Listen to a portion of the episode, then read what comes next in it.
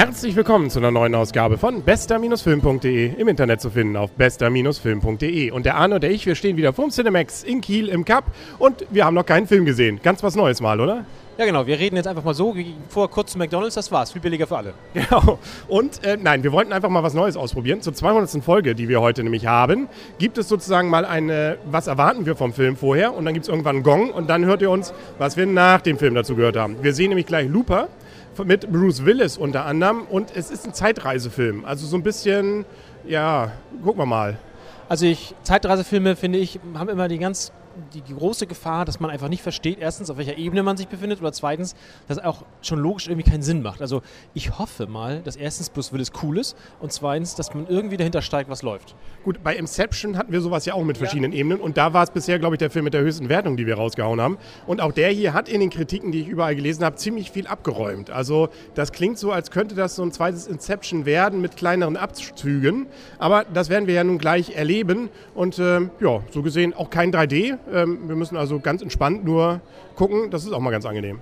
Das stimmt und ich erwarte auch hoffentlich ein bisschen Geballer von Bruce Willis. Na, na. Ich glaube, es wird, äh, es ist auch mehr, glaube ich, eine Parabel, habe ich jetzt gelesen. Aber, ach Gott. Da. Reineke Fuchs und so? Schauen wir mal. Nathan der Weise ist doch die Parabel, die klassische Parabel, oder? Ja, aber da ist doch kein Fuchs. Nee, das war jetzt mal, Fuchs ist, glaube ich, auch hier eine Fabel. Hast recht. Ja, genau, siehst du? Ja, genau das meinte ich doch. Sie sehen also hier, Wissen sprüht aus uns und da werden wir jetzt gleich nochmal dran arbeiten und dann hören Sie uns so in zwei Stunden wieder. Dann, ja, bis gleich. Und tschüss. Ja, jetzt haben wir zwei Stunden später. 118 Minuten hat der Film gehabt. Wir sind irgendwann im Abspann gerade raus und äh, du darfst das erste Wort dazu sagen. Also Inception war es nicht. Nee, definitiv nicht. Und deutlich äh, düsterer und deutlich brutaler. Und ähm, die Kinder sind die Bösen. Ja, auch das. das und es ist ein Film seit langer Zeit, den ich mal wieder gesehen habe, wo ich wirklich eigentlich zu keinem Zeitpunkt eine gewisse Ahnung hatte, wie es wo weitergehen könnte. Das stimmt. Also das Ende ist überraschend. Auch dazwischen ist alles überraschend ja, für mich. Aber das, das, Ende, meistens weiß man ja, wie das Ende ist. Und das Ende ist überraschend. Aber gut, also ich fühle mich intellektuell durchaus ähm, angesprochen. Ja, aber ich mag das Ende nicht. wir wollen ja auch nichts verraten, auch der Mittelteil und so weiter. Wie gesagt, es war ja das ungefähr, was wir von der Story schon gehört hatten. Wir haben hier also in einer Gesellschaft, die noch nicht das Zeitreisen erfunden hat, aber in 30 Jahren erfinden wird.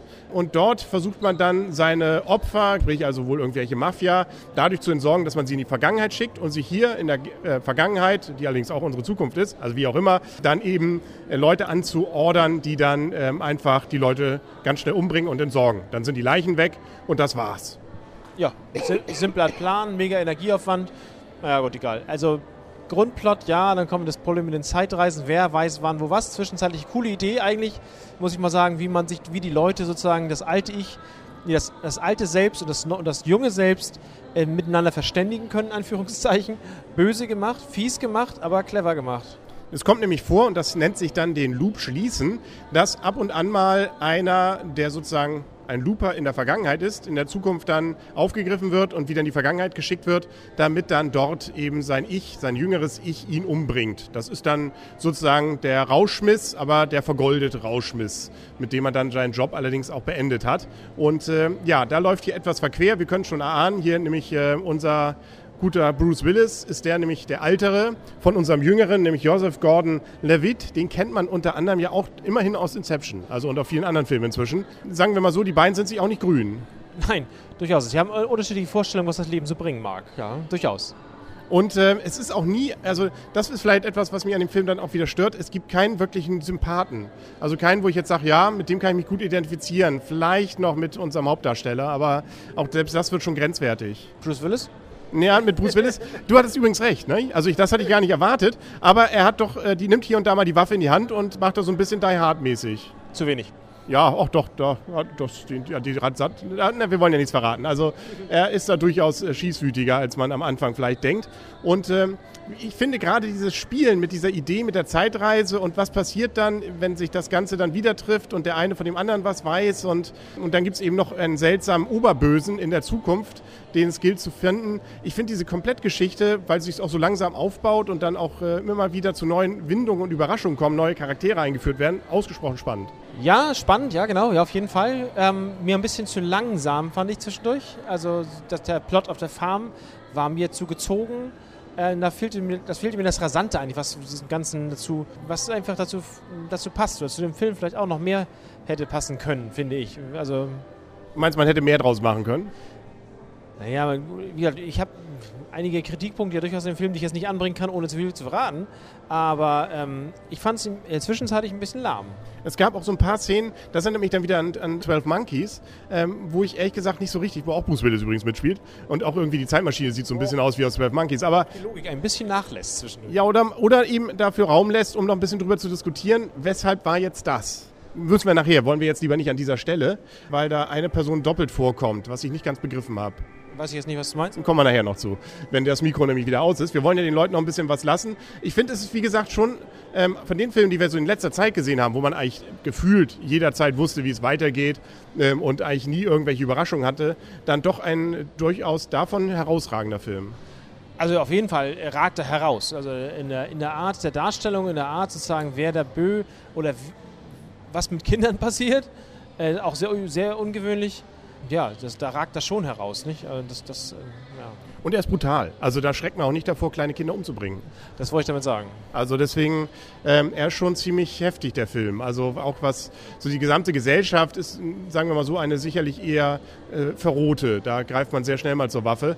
Ähm, und auch das, finde ich, äh, fängt der Film ganz gut ein, auch wenn es eher eine Randnotiz ist. Ja, das ist offensichtlich. Also Gewalt, ist, auf, Gewalt ist, all, ist allgegenwärtig, auf jeden Fall. Dann geben wir doch ein paar Punkte. Du darfst anfangen. Sieben. Sieben? Oh, hätte ich fast mehr gedacht. Ich gebe nämlich mehr, 8,5. Also ich fand, dass gerade dieses mal wieder einen Film zu haben, wo ich wirklich die ganze Zeit rätseln konnte, was passiert und auch am Ende trotzdem noch überrascht werde ähm, und sich dann noch eine neue Lösung ergibt, das äh, finde ich äh, ist etwas, was bei mir zumindest äh, schon eine gewisse Begeisterung erlöst, ausgelöst hat. Ja, aber ich, ich sehe das Ganze etwas mehr von vom Entertainment-Faktor und mir hat das Ende gar nicht gefallen und ähm, zwischenzeitlich, ich weiß nicht, ich fand es halt ja, natürlich war er besonders, ganz klar, aber ich fand ihn jetzt nicht so besonders, dass ich denke, den muss man jetzt, also den muss ich so hoch bewerten, dass er an Inception rankäme. Ich glaube auch, also das ist bei mir tatsächlich anders. Inception würde ich mir gerne nochmal wieder angucken. Äh, den hier will ich, glaube ich, nicht ein zweites Mal sehen, weil ich einfach bestimmte Dinge einfach zu, hm, zu dunkel finde. Ja, also deswegen, also das, ich ja, finde, er hat das einfach nicht. Mir, gut, mir fehlt das lockere, flockige, glaube ich, was ich einfach, was natürlich, dann wäre es ein anderer Film, klar, aber das hat mir irgendwie gefehlt. Ja, dann gucken wir doch mal, was als nächstes als locker flockig so hier daherkommt. Ähm, es sind ja noch ein paar jetzt wieder in der Pipeline. Madagaskar 3 ist angelaufen. Dann geht ja noch bei Abraham Lincoln auf Vampirjagd. Äh, der ist auch angelaufen. Und es kommen noch einige andere. Auch mal wieder was aus deutscher Sicht. Detlef Book hat ja jetzt die äh, Vermessung der Welt äh, verfilmt. James Bond kommt. Ah ja Gott, da ist, glaube ich, viel locker flockiges noch dabei. Ja, ja, wobei James Bond auch nicht mehr so locker flockig ist wie früher. Ja, aber ich glaube, das kann trotzdem gutes Unterhaltung werden. Am 1. November kommt der. Gut, dann sind wir, glaube ich, durch für heute. Dann sagen auf Wiedersehen und auf Wiederhören für heute der Henry. Und Arne. Tschüss. Und tschüss.